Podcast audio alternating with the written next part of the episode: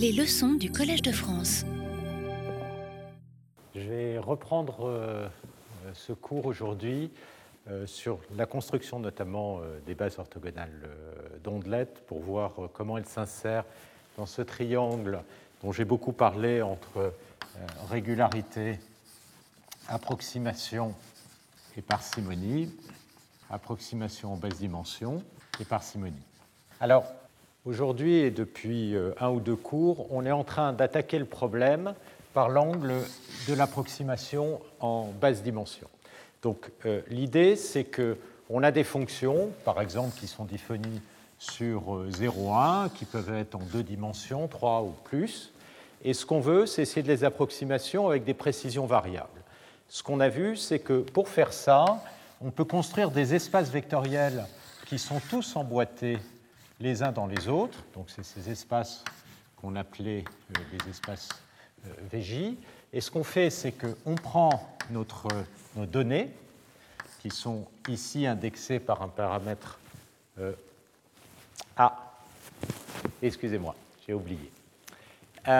donc, on prend les données qui sont ici indexées sur l'intervalle 0,1 et on va les approximer en les projetant dans ces espaces. Donc ça, c'est ce qu'on a vu, ce sont des approximations euh, linéaires. Et ce qui va nous intéresser, c'est voir l'évolution de ces approximations aux différentes résolutions, aux différentes échelles, voir où est-ce que l'on perd de l'information, et c'est comme ça qu'on va faire apparaître les notions de régularité et euh, de parcimonie. Alors, ce qu'on a vu, c'est comment est-ce qu'on construit une telle projection orthogonale. Il nous faut une base orthogonale. Et ces bases orthogonales, on a vu qu'on peut les construire en prenant une fonction phi que l'on va dilater par le paramètre d'échelle, translater sur une grille régulière de puissance jn, et puis qu'on normalise comme ceci. Donc ça, c'est les fonctions euh, phi jn euh, de U. Et puis, ce qu'on a vu, c'est que le fait que les espaces soient emboîtés, donc l'espace Vj plus 1 soit inclus dans l'espace Vj, donc je vous rappelle, ça, pardon, ça définit une base orthonormale à J fixé de Vj, eh bien, le fait que les espaces soient emboîtés les uns dans les autres induisent des relations entre phi et phi dilaté. Et euh, ce qu'on a vu notamment, c'est que du coup, on peut écrire la version de phi dilatée comme une combinaison linéaire, parce que ça, ça appartient à un espace V1 qui est inclus dans l'espace V0, comme une combinaison linéaire de la même fonction translatée. Et les coefficients de décomposition, c'est ce qui va définir ce fameux filtre qui va définir toutes ces multirésolutions qui permettent de passer d'une échelle à l'autre. Donc ce qu'on a vu notamment, c'est que l'orthogonalité de ces fonctions implique que ce filtre satisfait une simple condition sur sa transformée de Fourier, une condition de quadrature qui est celle-ci. Et cette condition est quasi nécessaire et suffisante. Il faut aussi que la valeur de h en 0 soit égale, euh, euh, pardon, ça c'est égal à 2, à racine de 2. Et modulo le fait que h ne s'annule pas entre 0 et pi sur 2, vous pouvez voir h de oméga vraiment comme ce qu'on appelle un filtre passe-bas, c'est-à-dire euh, c'est la transformée de Fourier d'une série donc de pi périodique, et c'est quelque chose qui va être essentiellement non nul, h de oméga, sur un intervalle qui va être aux alentours de moins pi sur 2, pi sur 2, c'est-à-dire ça va capter les basses fréquences et éliminer les hautes fréquences euh, ici sur l'intervalle moins pi pi. Donc, ce qu'on a vu, c'est que du coup, cette fonction phi qui définit toutes ces bases orthogonales, eh bien, si on cascade cette relation dans le domaine de Fourier, peut tout simplement s'écrire comme un produit des transformés de Fourier de ce filtre. Et donc, tout est défini à partir de ce filtre H qui va être dilaté. Donc, toute cette structure elle nous permet de construire ces grilles d'approximation. On le verra en deux dimensions, ça va revenir grosso modo. Donc en une dimension, ça revient à approximer la fonction sur une grille régulière d'intervalle de puissance j, et puis on l'approxime avec des mesures uniformément répartis. Donc, redit autrement, PVJ de x eh s'obtient en décomposant x sur la base orthogonale. Donc, ça va être une somme des vecteurs de la base orthogonale. Et puis, les coefficients de décomposition, je les appelle AJ de n. C'est tout simplement le produit scalaire avec x et chacun des éléments de la base orthogonale. Donc vous pouvez voir en quelque sorte que ça va être une approximation qui va faire une sorte d'interpolation des valeurs AJ de n. Pas exactement parce que les phi ne euh, sont pas forcément exactement égales à 1 euh, en 0, mais ça va être à peu près ça. Et donc on voit bien qu'on a été capable d'approximer la fonction avec des mesures, qui sont les AJ de n, espacées par 2 puissance j, et lorsque 2 puissance j augmente, on a besoin de moins de mesures, l'approximation va se dégrader, en particulier si dans la fonction originale j'ai des structures comme ça, je ne vais pas pouvoir les capter si je n'ai pas suffisamment de mesures. Bien, ensuite, on s'est posé la question, qu'est-ce qui se passe, qu'est-ce qu'on perd comme information quand on, part d'un espace VJ et qu'on va vers un espace VJ plus 1 ou d'un espace Vj-1 à Vj. Et l'idée qu'on a vue, c'est qu'on peut en fait regarder la différence en quelque sorte entre deux espaces. Ça va être donné par le complément orthogonal de Vj dans Vj-1. Ce complément orthogonal, donc c'est un espace qui permet de compléter l'espace Vj-1 à partir de l'espace Vj en construisant donc son complément orthogonal qui permet de générer tout l'espace Vj-1. Et donc, du coup, si jamais je veux connaître une approximation et une résolution plus précise, je peux partir de l'approximation et une résolution plus grossière et rajouter les détails qui sont donnés par la projection orthogonale dans cet espace WJ. Cette projection orthogonale, comme on l'a construit, eh bien, on construit une base orthogonale.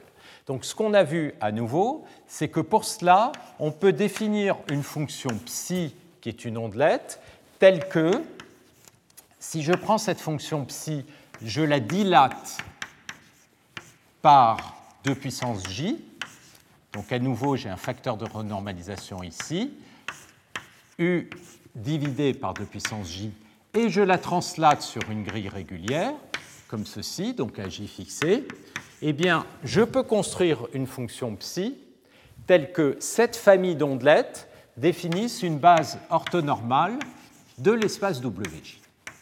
Alors comment on a fait ça? Quelle a été l'idée essentielle pour obtenir ce résultat?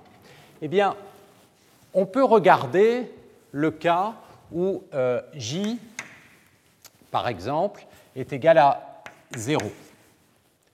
Dans ce cas-là, qu'est-ce qu'on a?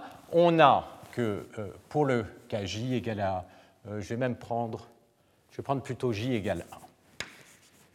Si je prends j égale 1, si je prends la fonction 1 sur racine de 2 psi de u sur 2, elle appartient à l'espace W1, d'accord, puisque c'est censé, modulo translation, définir une base orthogonale, qui est lui-même inclus dans l'espace V0, puisque W1 plus V1 doit reconstruire V0.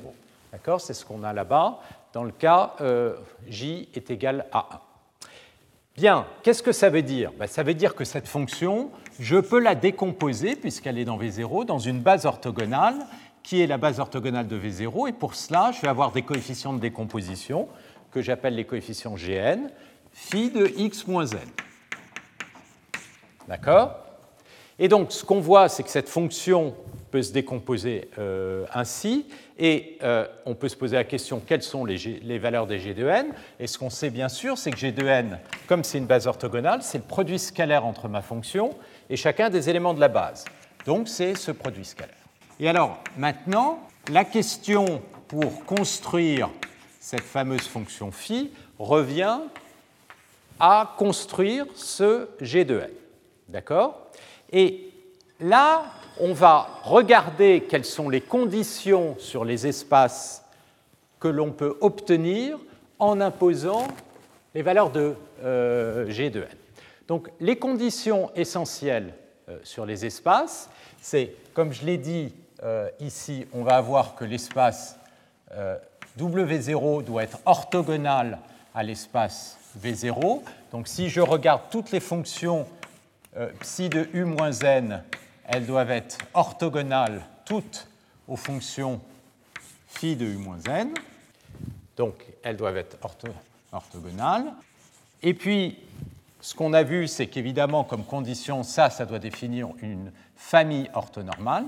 Or, il y a une condition qu'on a euh, vue aussi précédemment, je l'avais démontré dans le cas de, cette euh, fonction-là, de, ces fonctions phi, c'est qu'une telle famille est orthonormale si et seulement si, quand on calcule ces produits scalaires, ils sont tous zéros, sauf lorsque la fonction est identique. Et on a vu que ça, c'était équivalent à obtenir une condition sur la transformée de Fourier qui est de type phi de oméga moins 2 capi carré est égal à 1. Et enfin, c'est cette condition qui nous a amené au fait que le filtre H devait satisfaire cette condition est égal à 2. Donc ça, on a fait la démonstration ici. Eh bien, de la même manière, et je l'ai indiqué euh, la dernière fois, mais là, vous pourrez regarder plus précisément dans les euh, notes. De la même manière, si je veux que cette famille soit orthonormale, eh bien, il faut que j'ai comme condition sur phi que psi, les psi de 2 capi soient égales à 1. Et ça, ça va être obtenu en imposant sur les filtres, parce que les filtres vont relier, si je regarde cette relation, ce que je vois, c'est que si je calcule la transformée de Fourier de cette relation, la transformée de Fourier de 1 sur racine de 2 psi de u sur 2, c'est racine de 2 psi de 2 oméga. La transformée de ceci, ça va être la somme sur n de g de n, e puissance moins i n oméga, fois la transformée de Fourier de phi de oméga. Donc ce que vous voyez, c'est que ici, vous récupérez le g de oméga, et donc g de oméga, qui est la série de Fourier associée à g de n, c'est ce qui va relier les ondelettes dans le domaine de Fourier à la fonction phi de oméga.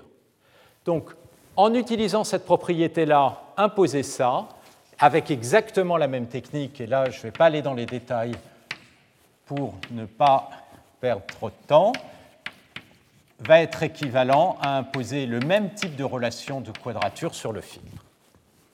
Donc ça, cette relation de quadrature qu'on a sur le filtre nous permet d'imposer que ceci est une famille orthonormale. Ensuite, il faut que ces deux familles soient orthogonales l'une par rapport à l'autre. Donc ça, ça s'obtient de la même manière en opposant une relation sur la transformée de Fourier relative de ces deux familles. La relation, je vous laisse la démontrer parce qu'elle est dans les notes, c'est à peu près l'équivalent de celle-ci, sauf que maintenant j'ai deux familles. Donc je vais avoir phi de oméga moins 2 capi fois la deuxième qui est le phi de oméga moins 2 capi et là, tous les produits scalaires doivent être zéro, donc ça va, doit vous donner zéro. Et ça, cette relation, on l'obtient en imposant que g de oméga fois h de oméga plus g de oméga plus pi fois h de oméga plus pi égale 0. Et là, excusez-moi, il y a un complexe conjugué. Donc le principe de toute cette approche, c'est de transférer sur les filtres qui définissent les relations qui permettent de passer d'une échelle à l'autre à travers les bases, de transférer les contraintes. Et en fait, les contraintes deviennent très simples. Et ces contraintes sont des contraintes qui, je l'avais mentionné, étaient apparues en traitement du signal. Et la solution de ces contraintes, elles s'obtiennent dans le théorème que j'avais mentionné en fin de cours la dernière fois, c'est-à-dire un lien très simple entre les filtres G et H, c'est-à-dire les filtres qui génèrent les ondelettes et le filtre H. Donc, ce théorème, il nous dit essentiellement les ondelettes pour construire ces espaces de détail qui permettent de passer d'une échelle à l'autre. On les obtient donc, comme je l'ai écrit précédemment, en décomposant l'ondelette dilatée dans la base des phi de U-n. Et comment est-ce qu'on calcule euh, G? Eh bien, G en Fourier euh, peut s'obtenir en résolvant les équations qui sont ici. Et une solution simple pour résoudre ceci, si H est donné satisfait, ceci, satisfait cette équation, ce qui va suffire d'imposer, c'est que G de oméga soit égal à H translaté, c'est-à-dire exactement G de oméga est égal à H de oméga plus pi complexe conjugué. Donc si on impose euh, cette condition et que H satisfait l'équation de quadrature, les autres relations sont, euh, et puis un, peu, excusez-moi, le puissance moins i oméga, ici. Ceci est nécessaire pour que lorsque vous faites le produit ici, vous allez avoir, quand on passe au hg de oméga plus pi, le puissance moins i oméga va introduire un moins 1, et vous allez avoir deux termes identiques, modulo 1 moins 1, donc ça va s'annuler. Donc vous vérifiez que si vous insérez ceci dans, ce, dans cette équation, vous obtenez bien 0. Euh, donc ça, c'est une solution euh, simple. Et si vous calculez le lien que ça implique sur les filtres G de n, eh bien, ça veut dire que G de n est égal, alors, h de oméga plus pi, ça va revenir à prendre la séquence h de n, un décalage de pi en fréquence, ça revient à multiplier par moins 1 puissance n. Et puis là, j'ai une translation, une modulation en fréquence. En espace, ça va revenir à faire une translation de 1. Et à cause du complexe conjugué, il va y avoir une inversion. Donc je vais avoir un 1 moins n. Donc ça va me donner moins 1 puissance 1 moins n, h de 1 moins n. Et donc vous voyez que si vous connaissez h, vous connaissez g.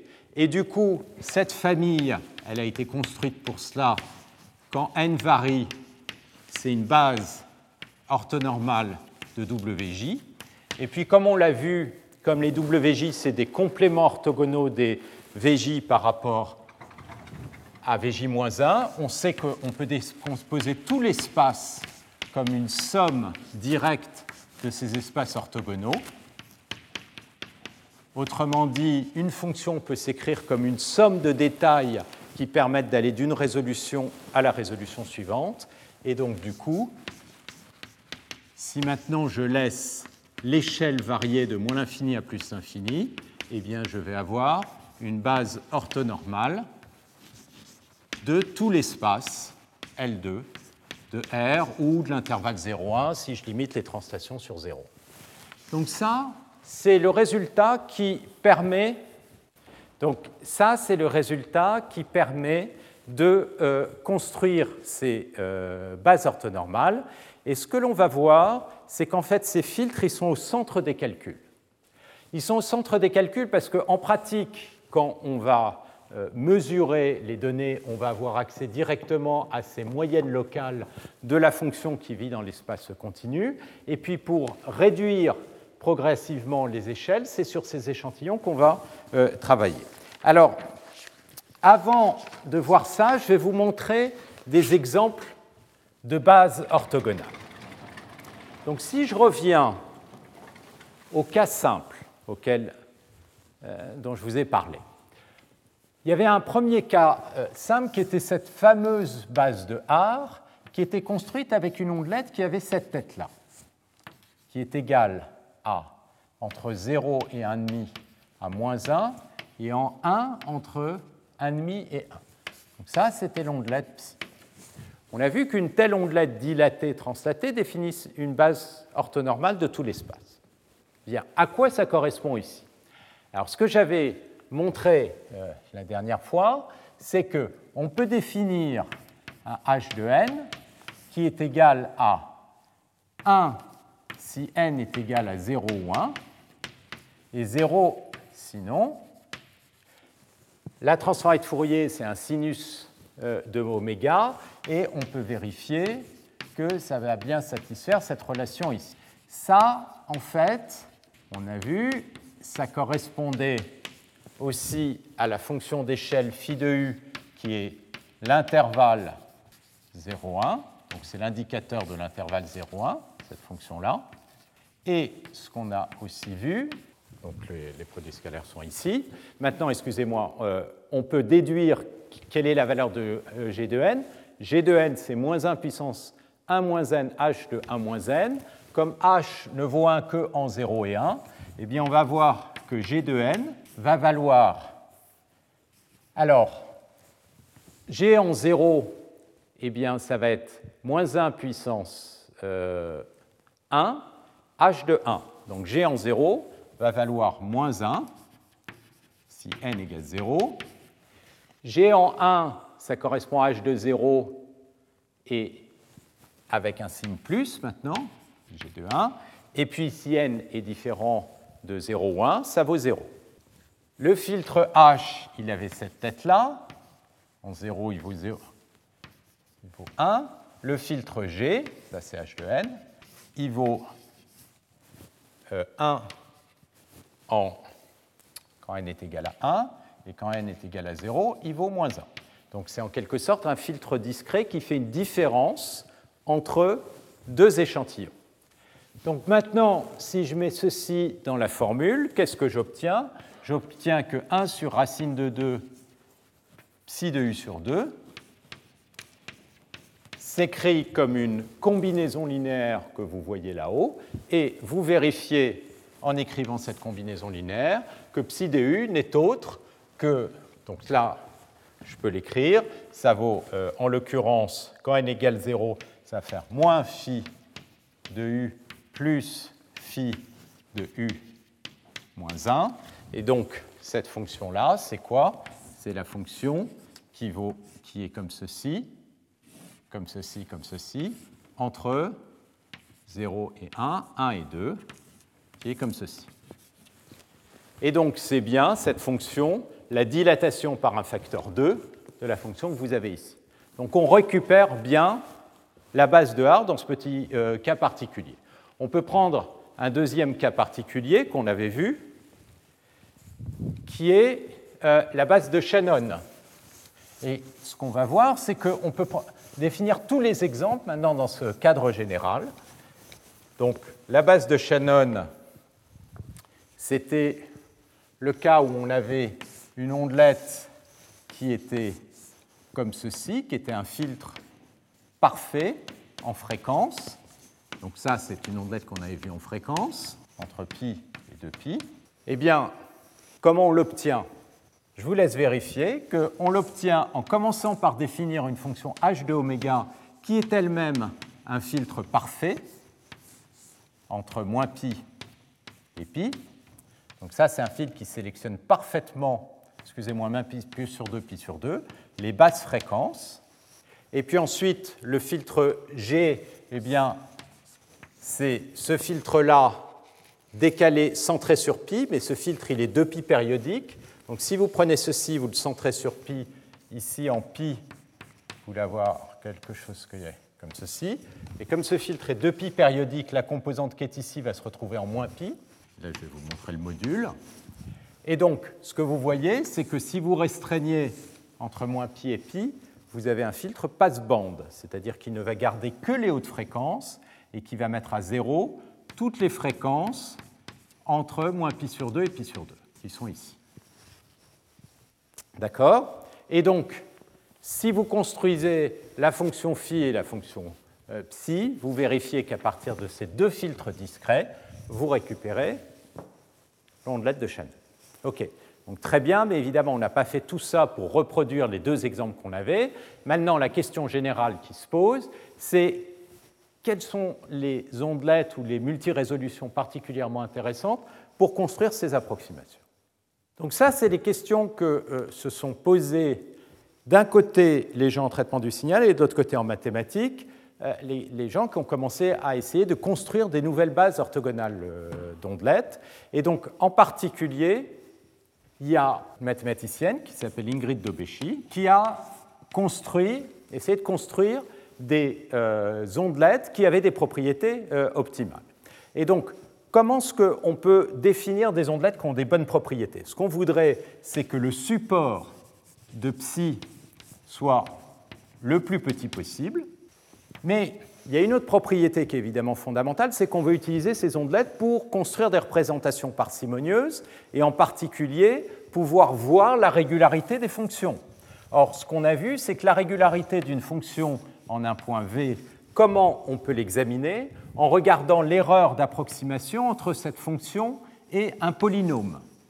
Et on a notamment euh, vu que cette erreur d'approximation, on peut l'évaluer, et en l'évaluant, on est en train de mesurer sa régularité, et cette, cette régularité, elle peut se mesurer entre l'écart entre l'approximation polynomiale ici et la fonction elle-même, et cet écart va vous donner une erreur qui va dépendre de la distance entre le point où vous avez fait l'approximation, là vous allez avoir aucune erreur, c'est essentiellement la série de Taylor, et par rapport au point U que vous évaluez. Et si cette erreur bouge comme euh, U moins V à la puissance alpha, alors vous avez une fonction qui est Lipschitz alpha. Maintenant, ce qu'on a aussi vu, c'est que si vous débrouillez pour que l'ondelette ne voit pas la composante polynomiale, donc pour qu'elle ne voit pas la composante polynomiale, dans le cas où alpha est plus petit que m, le degré, on va prendre un degré du polynôme qui est égal à m. Ce qu'il faut, c'est que l'ondelette soit orthogonale à tous les polynômes. Donc autrement dit, il faut qu'elle ait m moments nuls, c'est-à-dire il faut que l'ondelette satisfasse que l'intégrale de l'ondelette contre un, un monôme de degré plus petit que m soit 0. Donc ça, ça doit être vrai pour tout monôme plus petit que m. Donc qu'est-ce que ça, ça nous dit? Ça nous dit qu'on a deux types de contraintes qu'on aimerait imposer sur l'ondelette. D'un côté, que le support soit petit, de l'autre côté, qu'elle vous donne, elle vous permette, à partir d'une condition de régularité, d'obtenir des petits coefficients d'ondelette. Et on a vu en particulier dans l'un des cours précédents que si cette condition est satisfaite, alors les coefficients d'ondelette vont effectivement devenir tout petits et en fait on va pouvoir lire la régularité à partir de la décroissance en fonction de l'échelle. Il va y avoir une décroissance en 2 puissance alpha j plus 1 ici. Ça c'est vrai si on a des moments parce que, à nouveau, l'ondelette va grosso modo ignorer la composante polynomiale, ne va dépendre que de cette erreur, et cette erreur, elle va être petite quand la distance entre U et V est petite. Très bien. Donc ensuite, la, question, c'est d'imposer cette condition sur les filtres H et G. Et donc, ça, c'est un travail euh, qui peut être fait. En fait, on peut vérifier, ça je vais euh, le donner sous forme d'un exercice. C'est à nouveau un exercice qu'on permet de pratiquer sur la transformée de Fourier. L'exercice est le suivant. Si vous avez une ondelette psi qui a m moments nuls, et si elle a un peu de, euh, décroissance, donc je vais supposer, euh, on va faire simple, psi à support compact. Il suffit qu'il y ait un peu de décroissance, mais là c'est encore plus facile. Alors ça, ça va imposer que psi de oméga est un O de oméga à la puissance n près au voisinage de 0. Autrement dit, les moments nuls, on sait que psi, ça va être, un filtre passe-bande.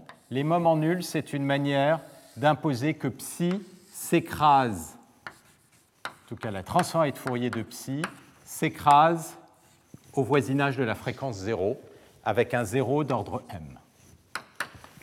Et ça,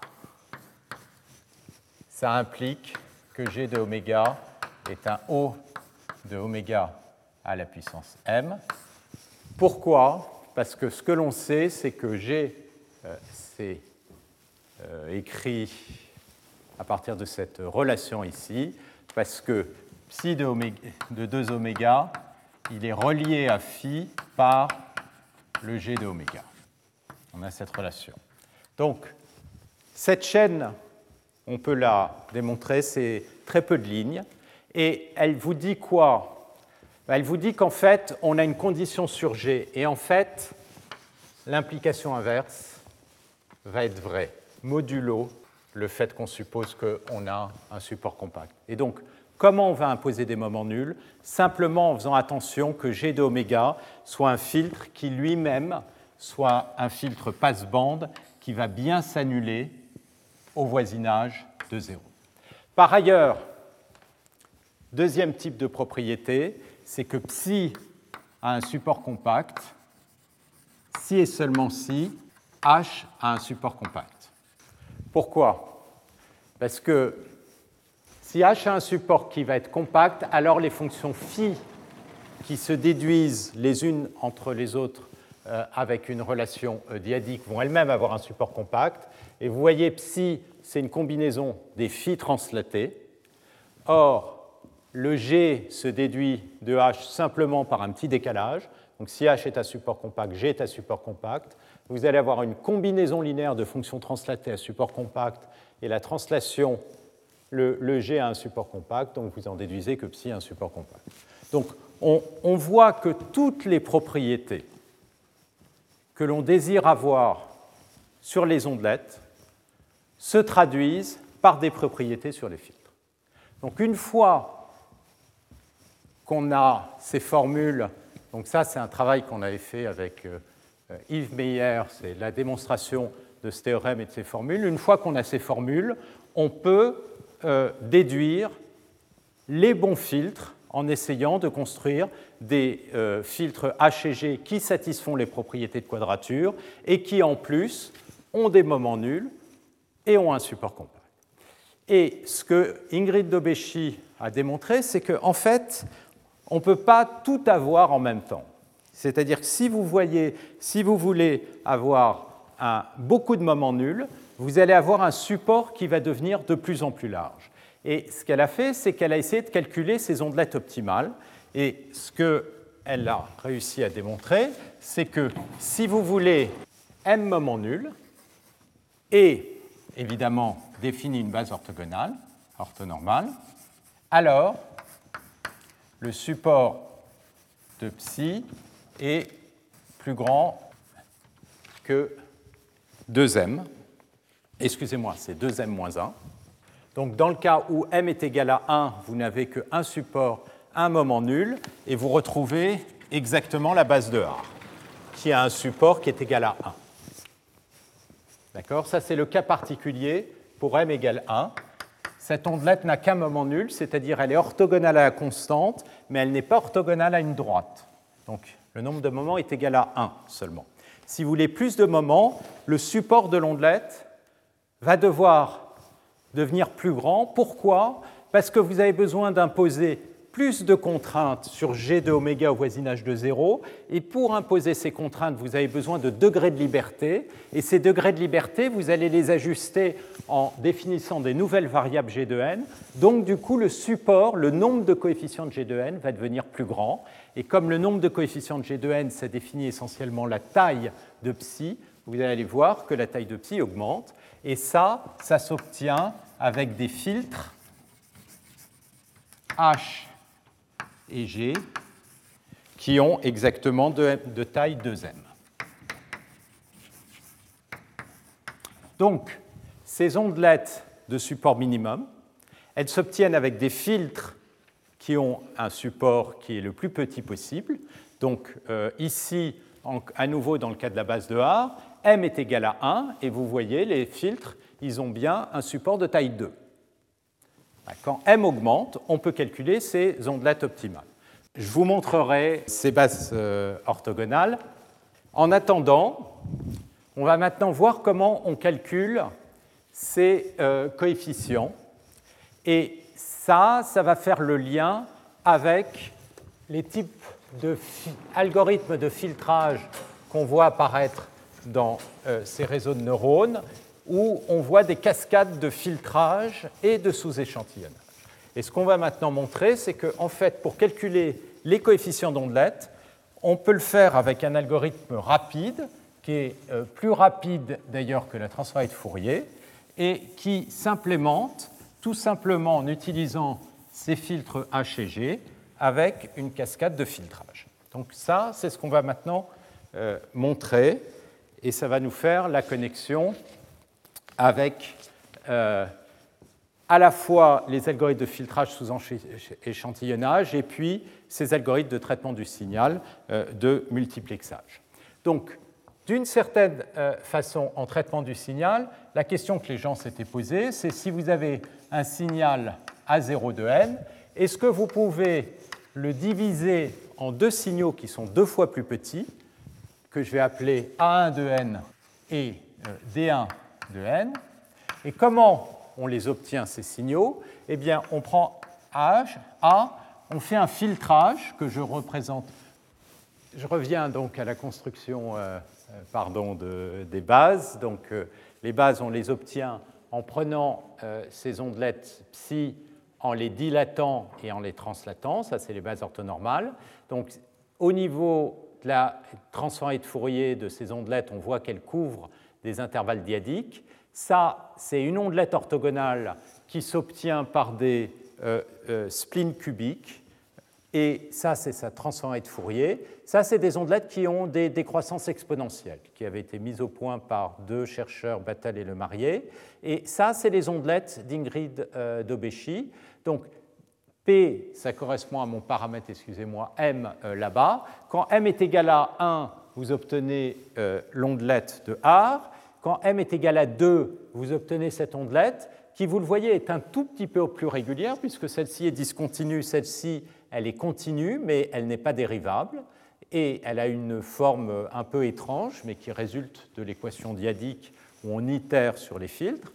Ça, c'est l'ondelette obtenue avec trois moments nuls. Vous voyez qu'elle oscille un peu plus, ce qui fait que du coup, elle va être non seulement orthogonale aux constantes, mais aussi aux droites, mais aussi aux paraboles et celle-ci a quatre moments nuls, et donc son support devient un peu plus grand. Vous voyez que le support va ici de moins 3 à 4, c'est-à-dire il est de taille 7.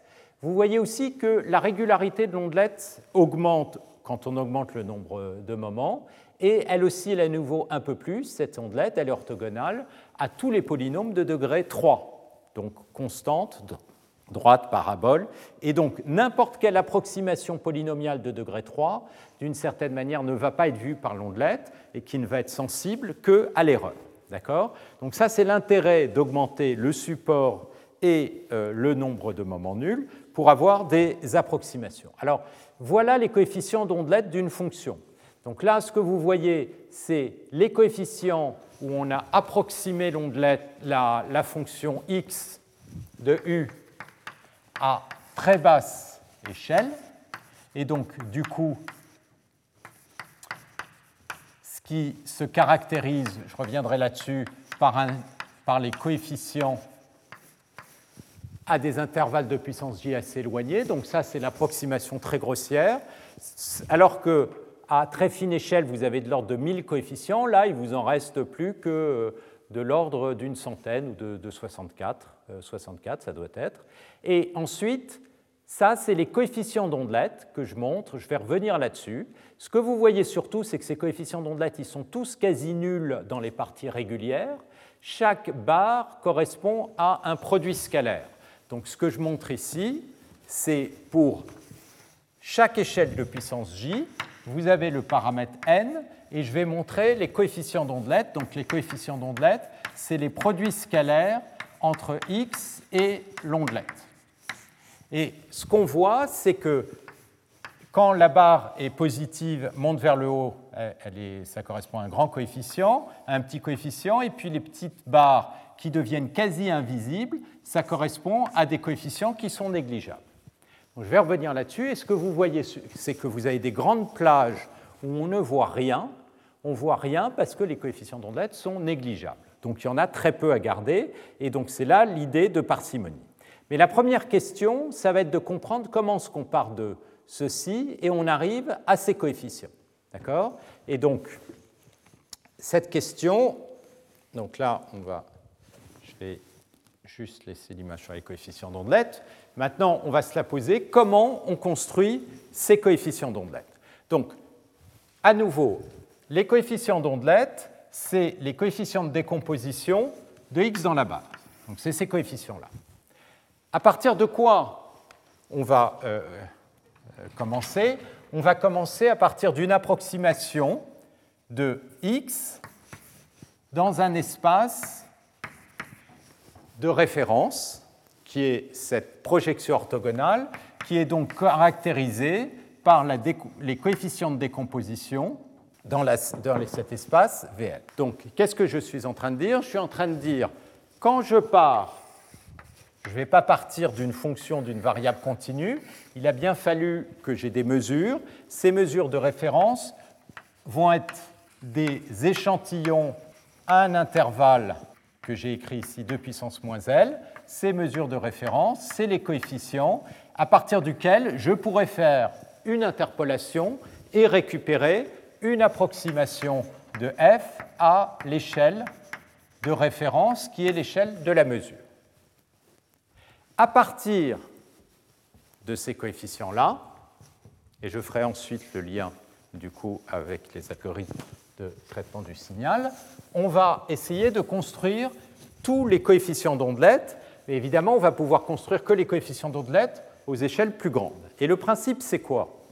D'une manière générale, si je connais la projection dans un espace Vj-1, eh bien à partir de ça, je sais que je peux construire la projection dans l'espace qui est inclus, parce que je sais même que j'ai une égalité, plus je sais aussi que je peux construire la projection dans l'espace de détail.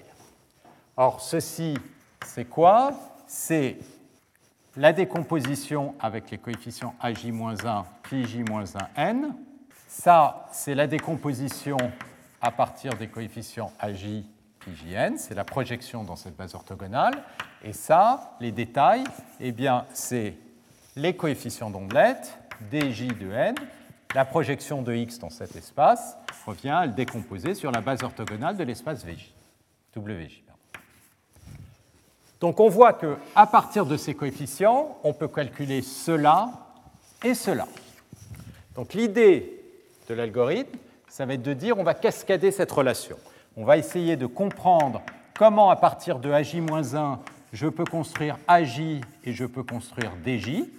Et puis à partir de AJ, je vais pouvoir construire AJ plus 1, DJ plus 1. Et à partir de AJ plus 1, je vais pouvoir construire AJ plus 2, DJ plus 2, etc. jusqu'à une échelle finale où je vais m'arrêter, le AJ et les derniers détails. D'accord? Et puis, je vais commencer tout ça à partir de mon échelle de référence, où je vais calculer les premiers euh, détails et le AL plus 1. Et donc, on va avoir cette cascade. Donc, toute la question, c'est de comprendre ce lien.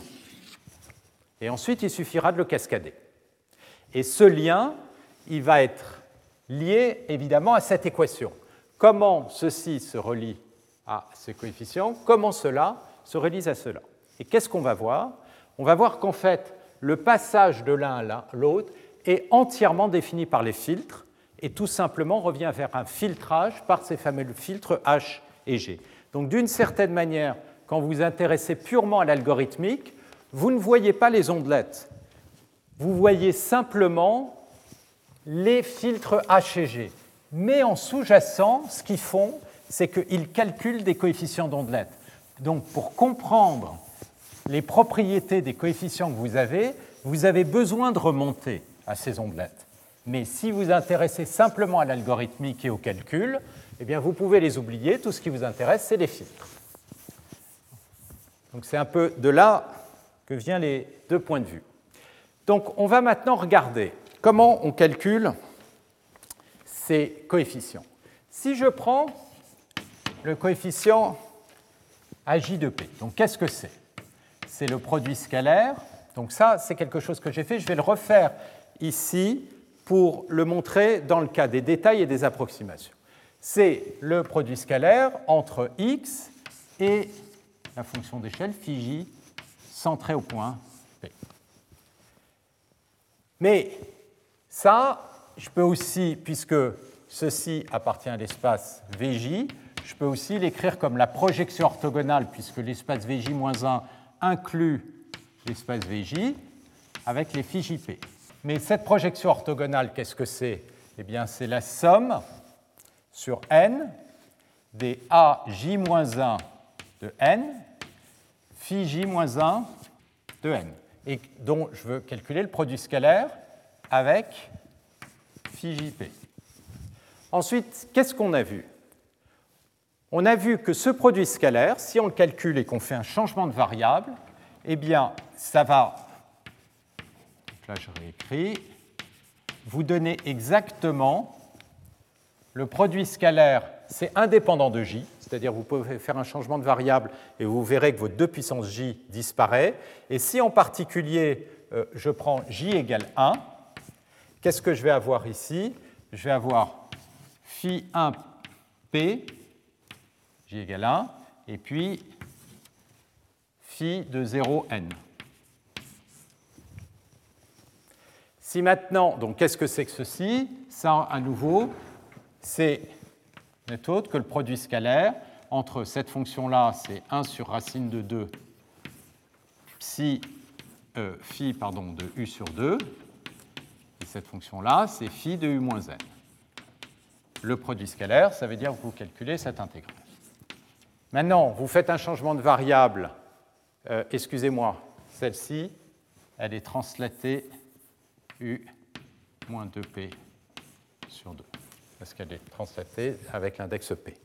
Vous faites un changement de variable U' égale U moins 2P, et vous vérifiez que ceci, c'est la même chose que le produit scalaire, vous mettez la fonction phi 1, et puis là, vous avez la fonction phi, mais qui est translatée non pas de n, mais de euh, n moins 2p. Maintenant, qu'est-ce qu'on a vu aussi? C'est que ça, ce n'est autre euh, le filtre H de n. Le filtre H de n, on a vu, ce n'est autre que la fonction phi1 et son produit scalaire avec la fonction phi translatée. Donc qu'est-ce que vous obtenez ici? Le filtre H de n-2p. Donc, si vous remplacez dans cette équation maintenant, vous avez que AJ de P, c'est la somme des AJ de N fois le H de N-2P. Et maintenant, le H de N-2P, si vous faites, vous inversez le signe en introduisant le H bar de N comme H de moins N, eh bien, vous allez obtenir H bar de 2P moins N. Et donc, ceci vous montre quelque chose qu'on avait déjà démontré, c'est que le AJ, il s'obtient à partir de AJ-1 avec une convolution avec le filtre H bar en 2P. Maintenant, la même observation va être vraie si on introduit le, les coefficients d'ondelette. C'est pour ça que je vous les refaite ici. Si on introduit les coefficients d'ondelette, bah, qu'est-ce qui nous intéresse?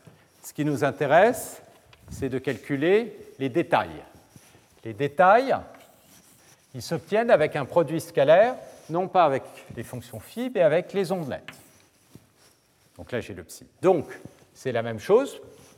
Comme l'espace WJ est dans l'espace VJ-1, je peux l'écrire comme ça, produit scalaire avec les ondelettes. Et donc, vous voyez que vous avez ici la même chose, mais ici, vous avez le psi, l'ondelette. Donc ici, c'est pareil. Ici, j'ai l'ondelette, et donc je vais avoir exactement la même chaîne, sauf que ici, j'ai l'ondelette. Mais là, qu'est-ce que vous reconnaissez? Produit scalaire entre l'ondelette et le phi, eh bien, ce n'est autre précisément que le filtre G de n. Donc là, vous avez la même chose, sauf que vous voyez apparaître le filtre G de n. Et donc, si vous introduisez ici à nouveau le G bar à la place H, vous allez avoir cette relation ici avec le G bar. Et donc vous avez démontré la deuxième relation qui est que les coefficients d'ondelette, ils s'obtiennent à partir de l'approximation à l'échelle plus fine, en la filtrant, mais cette fois-ci avec le filtre G bar et en faisant un sous-échantillonnage. Donc, ce que l'on vient ici démontrer, c'est précisément la relation dont je vous parlais entre AJ-1, AJ et DJ. Et cette relation, ce qu'on a montré, c'est que on l'obtient simplement en prenant le signal discret, donc en le filtrant avec H bar, ça c'est la convolution, je prends un échantillon sur deux, donc je fais un sous-échantillonnage et j'obtiens le AJ. Maintenant, si je filtre avec le G bar, je vais obtenir les détails, parce que le G bar, c'est un filtre qui va extraire les hautes fréquences. Je fais le sous-échantillonnage et j'obtiens le détail. Et ensuite, si je cascade, eh bien, je vais faire la même chose et je vais obtenir AJ plus 1 avec le H bar. Et si je cascade, je vais obtenir à l'échelle d'après les détails, etc. C'est-à-dire on rentre ça dans cette chaîne et on a une série de filtrages sous échantillonnage, filtrage sous échantillonnage. Alors, c'est quoi le coût calcul? Ben, Le coût calcul, on peut l'établir en fonction du nombre de coefficients qu'on a au départ. Imaginez que vous ayez un signal de taille n. Question, combien d'opérations il va falloir pour calculer tous les coefficients d'onde Donc au départ, vous avez ici n coefficients. Combien de coefficients vous allez avoir ici? Ben, Vous avez un filtrage et un sous-échantillonnage. Donc vous en avez deux fois moins, donc vous en avez n sur 2 ici, mais vous avez aussi n sur 2 coefficients. Pas très surprenant, on garde constant le nombre de coefficients ici. Combien d'opérations ben, Pour chaque coefficient, qu'est-ce que vous avez besoin Pour chacun des n sur 2 Vous avez besoin de calculer une convolution qui est ici. Cette convolution, si vous la faites dans le domaine de Fourier, vous avez besoin de faire une transformée de Fourier, une transformée de Fourier inverse, peut être un peu coûteux. Ça peut être beaucoup plus rapide si le filtre ici a un support compact. Parce que si, ça je vous rappelle qu'est-ce que c'est qu'une convolution, une convolution, donc je vais vous l'écrire euh, ici, la convolution, ça veut dire qu'on calcule AJ en en un point P comme étant la somme des AJ-1 de n. Je vais les écrire sous forme de... Et j'ai une somme ici sur n. Combien d'éléments non nuls vont être sur cette somme? Le nombre d'éléments non nuls correspond au nombre d'index ici non nuls. Et le nombre d'index non nuls correspond à la taille du filtre. Donc, pour calculer un coefficient ici, je vais avoir besoin si j'ai euh, deux m coefficients non nuls dans H, je vais avoir besoin de 2m multiplication et 2m addition. Donc c'est une constante, et cette constante, elle dépend du nombre de moments nuls que j'ai imposé sur l'ondelette. Donc ce que vous voyez, c'est que le nombre d'opérations pour passer de là là, et eh bien ici vous avez n sur 2, coefficient n sur 2, donc au total n, ça va être n fois 2m. Donc le nombre d'opérations Ici, ça va être n opération fois 2n. Maintenant, celui-ci, n sur 2, il va être, je vais redécomposer en un, un signal de taille deux fois plus petite. Et ce que vous pouvez euh, donc vérifier, c'est qu'à chaque fois, vous allez diviser par 2 le nombre de coefficients. Donc, quand vous allez arriver ici, le nombre de euh, euh, coefficients que vous allez avoir, c'est ce nombre-là divisé par une puissance de 2 qui correspond à la profondeur. La profondeur, ça va être ici L moins J. Et ici, le nombre de coefficients de détail va être aussi égal à 2 puissance L moins J fois N. Donc le nombre d'opérations au total, ça va être, quand vous allez faire votre somme sur J, ça va être 2m, qui est le nombre d'opérations par coefficient, fois n sur 2 puissance L moins J. Et il vous faut calculer ça à la fois pour celui-là et pour celui-là. Donc vous allez avoir un autre coefficient 2 qui va arriver. Et le J, il va aller de euh, grand L à une valeur J ici. Donc si vous faites un changement de variable sur le L-J ici, vous allez avoir un J', et le J', il va aller de 0 à J moins grand L. Et ce que vous voyez, c'est que vous avez ici une série géométrique. Le nombre de coefficients, ça va être, si je sors les constantes, 4m fois n, et la somme de, euh, et en l'occurrence ça commence à j égale 1, somme de j égale 1 à j moins l de 2 puissance moins j, et ça, c'est une somme qui est plus petite que 1. Donc le nombre de coefficients est plus petit que 4m fois n. Si grand J égale à l'infini, ça converge. Et donc le nombre d'opérations est linéaire dans le nombre de coefficients du signal, et la constante, elle dépend essentiellement de la taille des filtres. Donc vous avez un algorithme qui est plus rapide que la transformée de Fourier rapide, parce que cet algorithme il est en O de n, et non pas en O de n log n, et la constante, c'est la taille des filtres. Donc plus vos filtres sont petits, plus vous allez aller rapidement. Donc, vous retrouvez cette structure algorithmique et on voit que pour réduire petit à petit la résolution, on utilise le filtre H. Pour à chaque fois extraire les détails, on utilise le filtre G qui vous donne les hautes fréquences qui à chaque fois disparaissent quand vous faites le sous-échantillonnage et le moyen-âge. Alors, est-ce qu'on peut inverser cet algorithme? La réponse, bien sûr, oui, puisque vous avez une base orthogonale, et la structure emboîtée va nous donner l'algorithme de reconstruction. Donc, l'algorithme de reconstruction, il consiste à se poser la question, si j'ai agi et j'ai les détails, est-ce que je peux récupérer le signal à échelle plus fine? Et la réponse à cette question, on l'a écrite, c'est évidemment oui, parce qu'on sait que ceci ça nous caractérise la projection orthogonale dans Vj-1. Et cette projection orthogonale, on peut l'obtenir à partir de la projection orthogonale dans Vj et la projection orthogonale en WJ, car en faisant la somme des deux, on récupère exactement PVJ-1.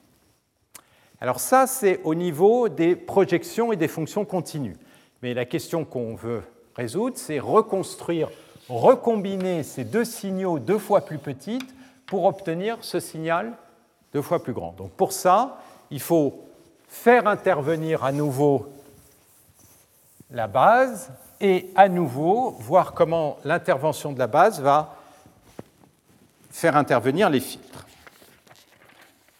Alors, ce qu'on veut, c'est reconstruire les coefficients AJ de n qui s'obtiennent par un produit scalaire des phi j-1 position n avec le signal. Pour ça, on prend ce vecteur de base et on va l'exprimer dans la base de ces deux espaces. C'est-à-dire qu'on sait que ce vecteur, il peut s'obtenir comme un produit scalaire avec la base du premier espace VJ, donc c'est les JP, et la base n du deuxième espace. Excusez-moi, le tableau. Donc, ce qu'on voit, c'est que la fonction ici, on peut la décomposer sur des fonctions de ces deux espaces. Et donc, on va faire la même chose. C'est-à-dire que maintenant, on va dire, OK, ce qu'il faut, c'est calculer le produit scalaire. Donc, je vais calculer le produit scalaire. Ce produit scalaire, ça va me donner le AJ-1 de n. Il va être obtenu en prenant cette somme et en calculant ici le produit scalaire, et ici le produit scalaire avec les psi. Qu'est-ce que ça fait intervenir? Ça fait intervenir les produits scalaires entre les fonctions phi et psi, euh, phi à deux échelles différentes, et les phi et les psi. Et ça, on va retrouver ici le filtre H et ici le filtre G.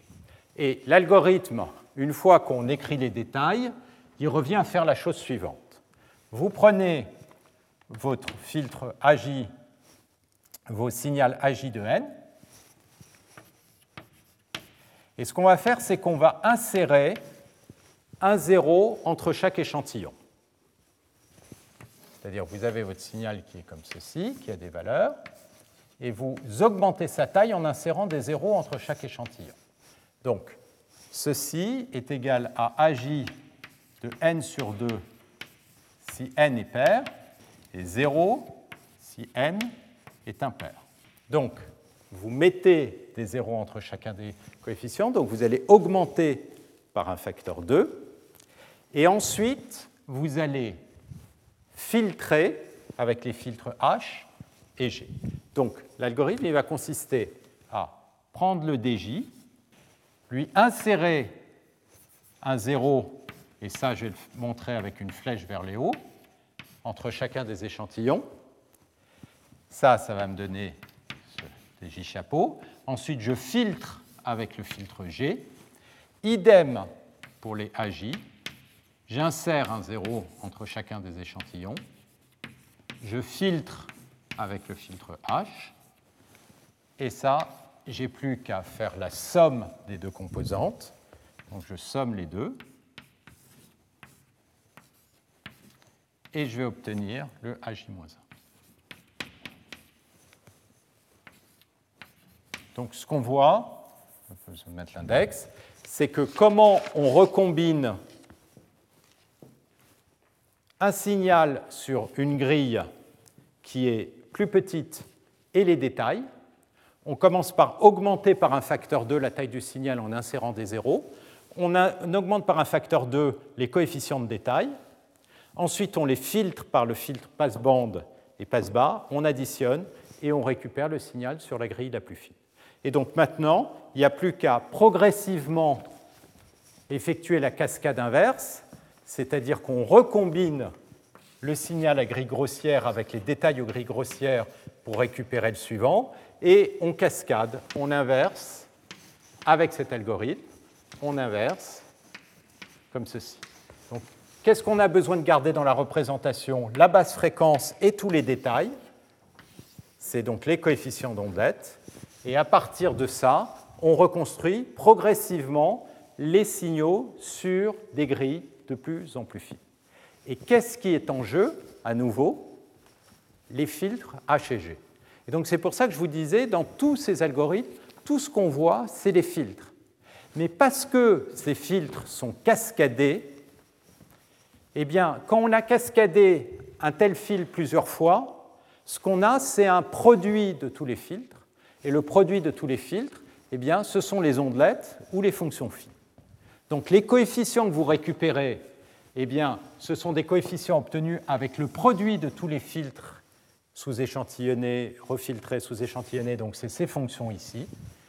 Et quand il y a un détail qui arrive, vous obtenez un coefficient d'ondelette ici. Alors, ça, c'est ce qu'on obtient, c'est comme ça qu'on obtient ces représentations. Et ce que je vous disais, c'est que les coefficients qu'on voit ici sont très sparses. Donc, je vais juste rappeler euh, ce qu'on voit exactement sur la figure du bas. Ce qu'on voit, c'est les coefficients d'ondelette. Donc, à chaque échelle, je montre les coefficients DJ, c'est-à-dire les ce que on montrait chacune des échelles de puissance j, c'est les coefficients dj de n. Donc, combien de coefficients je vais avoir Comme l'intervalle d'échantillonnage de ces coefficients, c'est 2 puissance j, je vais avoir n, le nombre total de coefficients. Si euh, je suis au départ avec un, disons, une résolution de référence L qui est égale à 0, ça va être L fois 2 puissance moins J euh, coefficients. Et les coefficients, je les montre avec des barres. Quand vous ne voyez pas de barres, c'est que le coefficient est tellement petit qu'on ne le voit pas. Donc là, l'échelle euh, est euh, beaucoup plus grande. Donc 2 puissance moins 5, c'est l'intervalle ici c'est l'inverse de l'échelle que, je montre ici. le, facteur 2 puissance moins 5, ça correspond à 2 puissance moins j, parce que c'est la résolution, et la résolution, c'est l'inverse de l'échelle. Donc là, l'échelle, c'est 2 puissance 5. Vous voyez, les coefficients sont échantillonnés avec des intervalles ici qui sont euh, plus grands. Ici, les intervalles d'échantillonnage sont tout petits, mais vous ne voyez rien parce que la plupart des coefficients sont nuls. Sont nuls parce qu'à nouveau, une ondelette, si vous calculez un produit scalaire, comme cette courbe, elle est très bien approximée par localement un polynôme d'ordre 1 ou d'ordre 2, comme l'ondelette a en l'occurrence trois moments nuls, eh bien, euh, voire quatre moments nuls, je crois, euh, pour cette ondelette, eh bien, vous voyez un coefficient qui est quasiment nul, dont vous ne voyez rien. Et les seuls coefficients non nuls, ils apparaissent ici. Donc là, vous voyez clairement une représentation parcimonieuse, et c'est cette représentation parcimonieuse qu'on va utiliser pour faire des approximations. Alors, l'approximation, le premier type d'approximation, ça consiste à brutalement ne garder que les coefficients à plus basse échelle et mettre à zéro tous les coefficients en ondelette. D'accord? Ça, c'est une projection linéaire. Brutalement, j'élimine toutes les hautes fréquences et je projette sur un espace d'approximation à basse échelle. Et voilà ce que vous allez voir. Si vous approximez sur les basses fréquences et que vous reconstruisez votre fonction, vous allez grosso modo éliminer tous les détails fins. Et où est-ce que vous allez avoir des grosses erreurs? Eh bien, près des singularités. Vous les voyez ici. Près des singularités, vous avez enlevé les hautes fréquences, donc vous avez lissé l'approximation. Et vous avez même des petits phénomènes d'oscillation qu'on appelle ici des phénomènes de Gibbs qui apparaissent quand on a une, une discontinuité dont on a supprimé les hautes fréquences. Et ça, évidemment, on retombe dans le cadre de l'approximation linéaire. Ce n'est pas très satisfaisant parce qu'on voit bien qu'on aurait pu faire mieux si on avait gardé plus de coefficients ici. Donc là maintenant, l'algorithme il est assez simple. Si vous pensez à l'approximation non linéaire dont on avait parlé, ça consiste à garder que les plus grands coefficients. Donc quelle est l'idée? L'idée c'est que je vais prendre tous ces coefficients-là. Ici j'en ai énormément, mais ils sont pratiquement tous zéro. Ce que je peux faire, c'est ne garder que les grands coefficients. D'accord? Ça, c'est le principe de l'approximation non linéaire. Je mets dans une base orthogonale, je ne garde que les grands coefficients et je reconstruis à partir des grands coefficients. Il y aura parmi les grands coefficients, je ne l'ai pas montré ici, aussi quelques-uns des coefficients de l'approximation à très grande échelle. Si vous faites ça, Là, on garde exactement, je crois, euh, un centième des coefficients. Avec un centième des coefficients, si on fait une approximation qui est une approximation linéaire, qu'on voit ici, eh bien, comme j'ai montré en un peu plus grand, on obtient un lissage, et l'erreur, en l'occurrence, elle est de l'ordre, en termes relatifs, de 0,1, euh, de l'ordre de 8,5, 10,2. Si maintenant vous gardez le même nombre de coefficients, mais au lieu de brutalement les prendre aux basses fréquences, vous ne gardez que les coefficients qui sont grands, qu'est-ce que vous allez faire? Eh bien, vous allez garder ces coefficients d'ondelette qui sont ici. C'est les plus grands. Où est-ce qu'ils sont localisés? Comme par hasard, au voisinage des singularités. Et donc, indirectement, vous êtes en train de construire une base adaptative et vous êtes en, un échantillonnage adaptatif. Et voilà la fonction que vous récupérez, qui est beaucoup plus précise, parce que vous avez gardé les détails là où vous en aviez besoin, c'est-à-dire au niveau de, euh, la, euh, la singularité, et l'erreur est divisée par plus d'un facteur 10. D'accord? Donc là, on voit bien deux choses. D'un côté, le fait qu'on a pu utiliser la régularité de la fonction pour créer des coefficients qui sont nuls. D'accord? Et de l'autre que si on utilise ça pour faire de l'approximation, on se retrouve avec une représentation très parcimonieuse qui permet donc d'avoir une très bonne approximation avec peu de coefficients. OK, donc ça c'est l'intuition.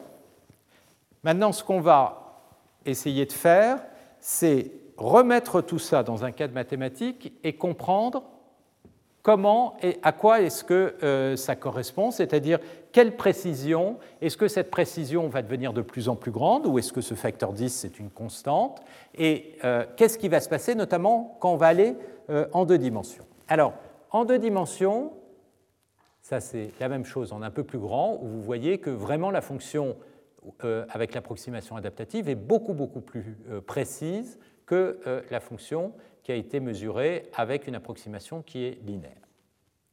Alors, ce que je vais faire, c'est terminer aujourd'hui en vous montrant la construction des bases en deux dimensions, en donnant juste les indications. Et je vais commencer en vous montrant les résultats numériques. L'idée d'une base en deux dimensions, donc je commence avec une image, donc une fonction bidimensionnelle, qui est tout simplement un carré blanc sur un fond noir. Et là, vous avez une deuxième image qui est évidemment beaucoup plus compliquée. Donc ça, c'est les coefficients sur la grille fine de votre image. Qu'est-ce qu'on va faire? On va la prendre, on va l'approximer sur une grille deux fois plus grossière et on va extraire les détails.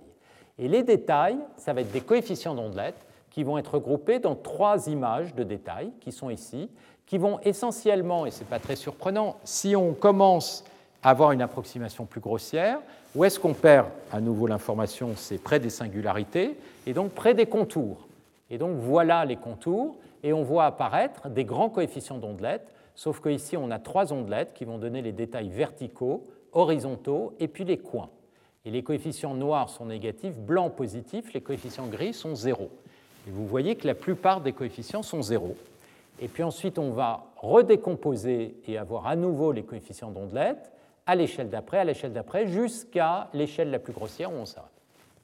Si on fait la même chose avec une image beaucoup plus compliquée, vous voyez les coefficients d'ondelette ici, ils sont presque tous nuls, sauf près des singularités, donc des discontinuités, où ils sont positifs ou négatifs, mais de grande amplitude, que vous voyez ici.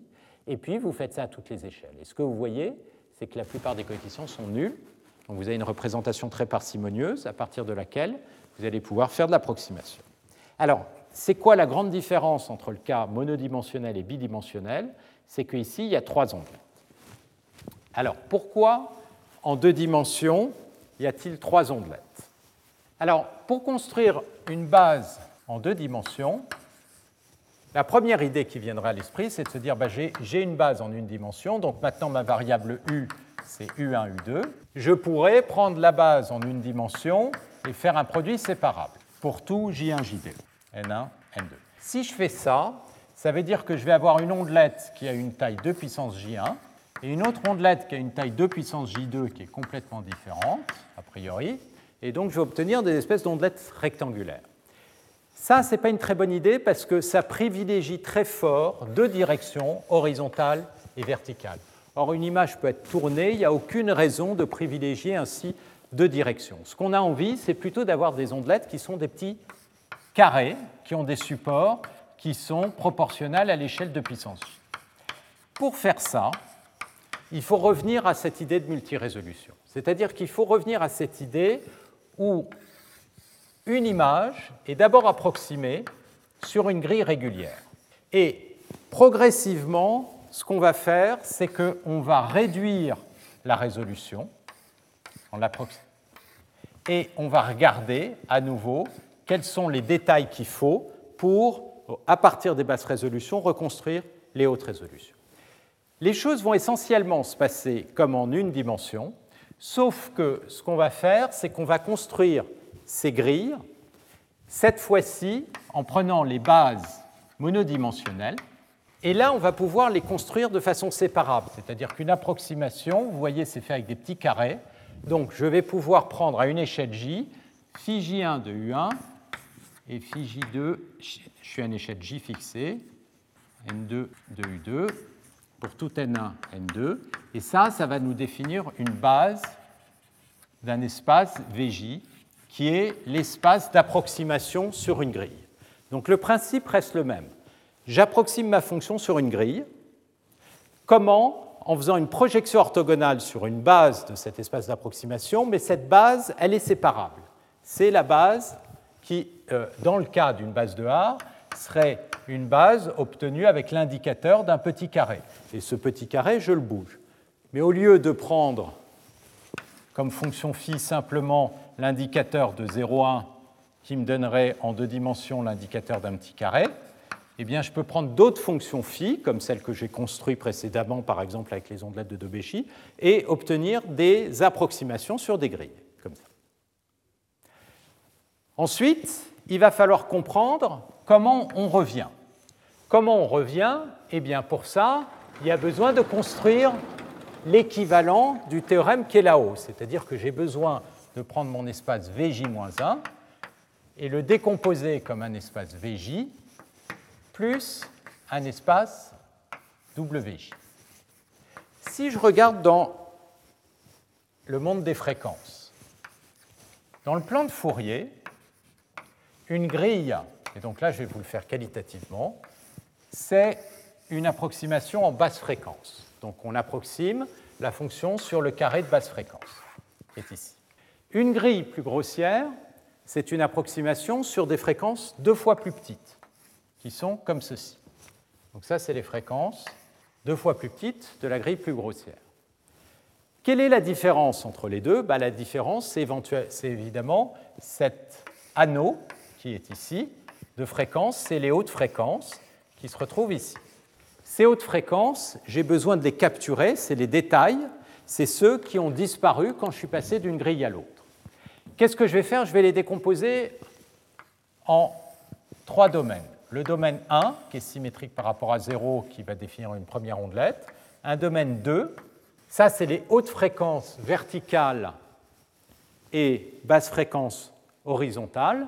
Donc ça, c'est ce qui va précisément correspondre, les hautes fréquences verticales, c'est les hautes fréquences quand je bouge verticalement, c'est ce qui va correspondre aux contours horizontaux.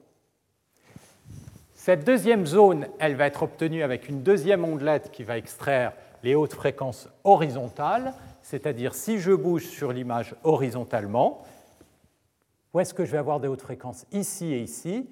Et si je fais ça le long de toutes les lignes essentiellement, je vais avoir les contours verticaux. Et puis ensuite, vous voyez les petits coins ici qui apparaissent. Ça, ça correspond aux hautes fréquences horizontales et verticales, c'est-à-dire grosso modo aux structures de coins dans l'image. Comment on extrait ceci? Eh bien, en fait, on définit trois ondelettes.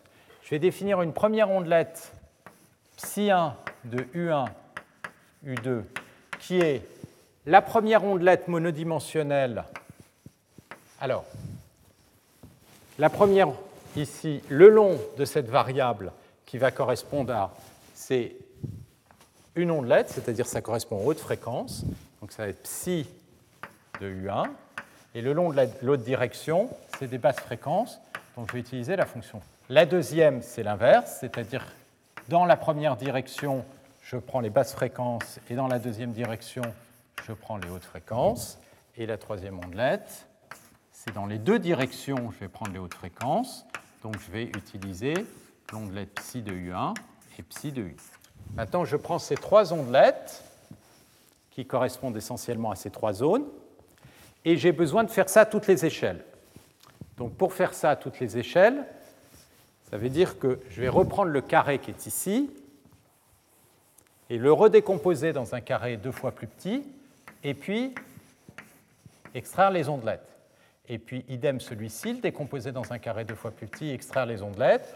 Et puis si vous voulez, celui-ci, il est lui-même inscrit dans un carré qui est deux fois plus grand, avec les ondelettes correspondent ici.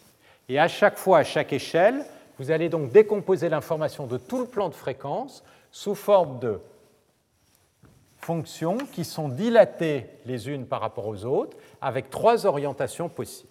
Ça veut donc dire que pour chacune de ces fonctions psi donc maintenant je vais appeler U la variable U1, U2, eh bien, chacune de ces fonctions psi je l'ai dilatée par un facteur 1 sur 2 puissance j, je vais la translater par 2 puissance jn divisé par 2 puissance j, et ou ici, la variable n, c'est la variable sur la grille bidimensionnelle, donc c'est un index n1, n2.